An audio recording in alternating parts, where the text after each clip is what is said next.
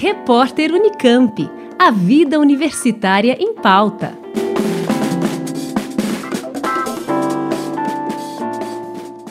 Estudantes e professores que desenvolvem projetos com robótica durante o ano letivo já podem inscrever seus trabalhos na Mostra Nacional de Robótica. É a maior mostra científica da área no país. Alunos do ensino fundamental, médio e técnico e de cursos superiores, pós-graduação ou pesquisadores podem participar do evento. As inscrições são gratuitas e seguem até 12 de julho.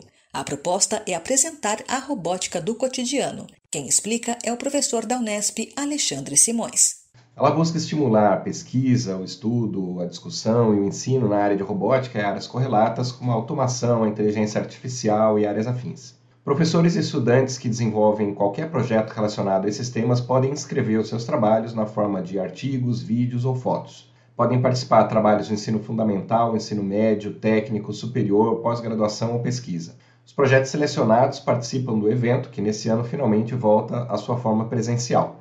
Durante a mostra, os alunos devem apresentar o seu projeto para o público e para avaliadores da MNR, e os trabalhos mais bem avaliados concorrem a premiações.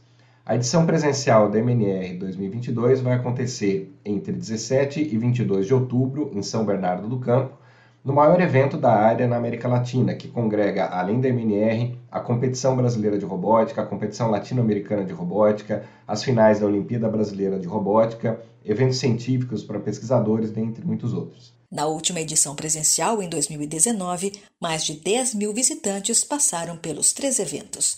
Informações no site mnr.org.br. Liane Castro, Rádio Unesp FM.